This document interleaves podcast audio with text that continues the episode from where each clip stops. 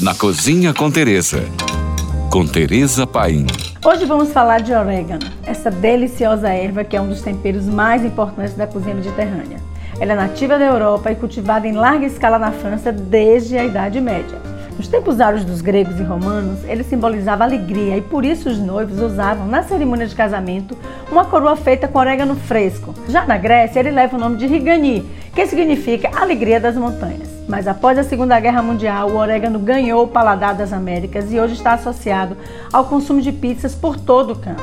Afinal, pizza e churrasco por aqui andam juntas há muito tempo e se tornaram comidas bem populares. Logo, é difícil encontrar alguém que não conheça orégano. Essa planta é da mesma família da manjerona e do manjericão e vai bem fresca ou seca, trazendo aroma e sabor na sua comida.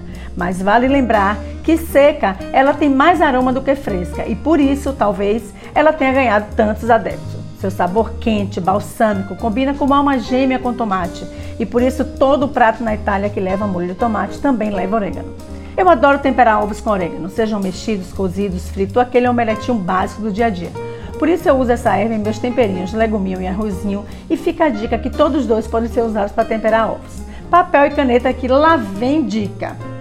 Experimente cozinhar uma mandioca bem molinha e ainda quente, jogar manteiga gelada e salpicar com orégano. Vixe Maria, deu até água na boca.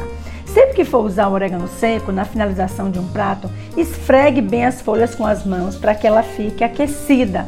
Você vai ter uma bela surpresa aromática. Aquele leguminho no vapor ganha vida nova, basta aquecer um pouco de azeite de oliva e com orégano para regar por cima. E muito mais, aquele franguinho, galeto, churrasco, não hesitem. Usem, obviamente, toda a erva com moderação, mas tragam orégano para a mesa de vocês.